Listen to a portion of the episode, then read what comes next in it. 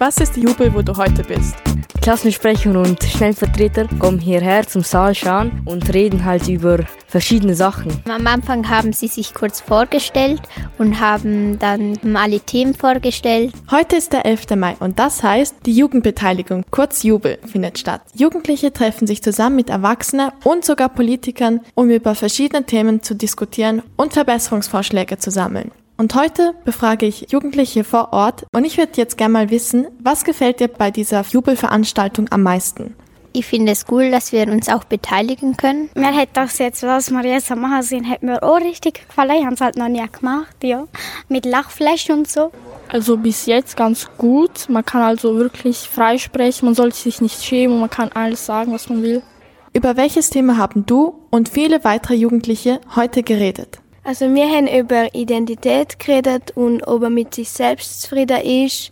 Also ich habe als allererstes Fake News gehabt. Dort geht es darum, äh, Leute geben falsche Informationen äh, ins Internet, wo gar nicht stimmt und es kommt halt immer weiter und ganz viele Leute glauben das, obwohl es eigentlich gar nicht stimmt und so, ja. Und hast du selbst schon mal Erfahrungen mit Fake News gemacht? Ähm, ja, dass irgendwelche Betrüger zum Beispiel auf WhatsApp herumlaufen, aber die konnte ich dann auch schnell erkennen, dass sie Fehler enthalten haben.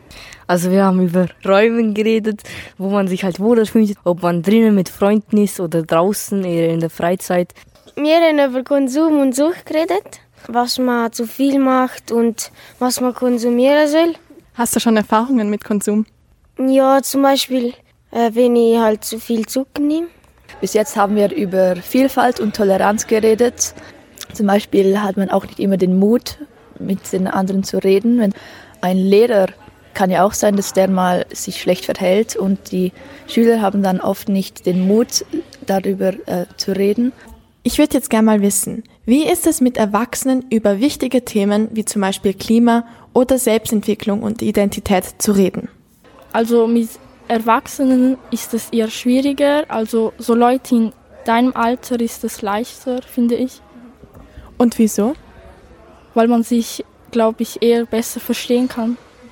Ja, ich denke, das geht sogar sehr vielen Jugendlichen, weil man vor allem, wenn man weiß, dass da eine erwachsene Person ist, man eher ein bisschen zurückhaltender ist. Was ist dir extrem wichtig als Jugendlicher den Erwachsenen mitzuteilen? Dass es nicht also, dass es nicht immer einfach ist für einen Jugendlichen, weil als Erwachsener sehen die es irgendwie anders. Jugendliche sind halt nicht so perfekt wie Eltern.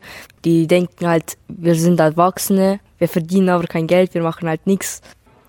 Okay, die allerletzte Frage an dich. Wenn du eine Minute Zeit hast, um alle Jugendliche auf der ganzen Welt eine Botschaft mitzuteilen, was für eine Botschaft wäre das?